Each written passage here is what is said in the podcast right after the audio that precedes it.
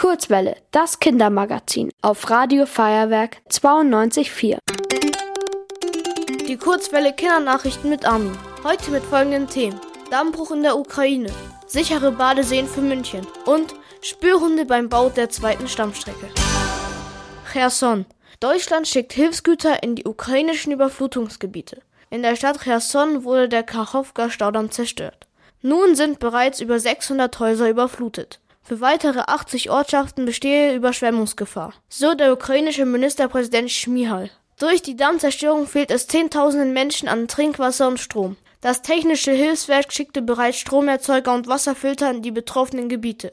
Wer für den Dammbruch verantwortlich ist, ist nicht geklärt. München. Für Münchens Badeseen gibt es ein neues Notrufsystem. Die 29 neuen Notruf sollen informieren per Knopfdruck sofort die örtliche Rettungsstelle. Damit kann bei einem Unfall auch ohne Handy sofort Hilfe geholt werden. Das kann im Notfall sehr wichtig sein, wenn sehr schnell Hilfe nötig ist. Die Säulen sind im auffälligen Rot-Weiß lackiert, damit sie schneller gesehen werden. München. Beim Bau der zweiten Stammstrecke kommen Spürhunde zum Einsatz. Die sechs Hunde sind speziell darauf trainiert, geschützte Tierarten zu erkennen. Sie suchen nach Zauneidechsen, Schlingnattern und Fledermäusen. Wenn die Hunde diese Arten finden, werden sie umgesiedelt. So werden geschützte Tierarten nicht durch die Bauarbeiten gefährdet.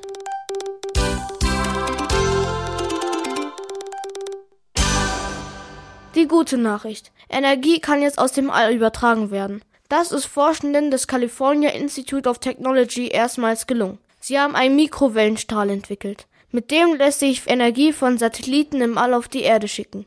Damit könnte in Zukunft Solarenergie im All erzeugt werden. Das Wetter. In der nächsten Woche bleibt es angenehm warme Temperaturen bis zu 25 Grad.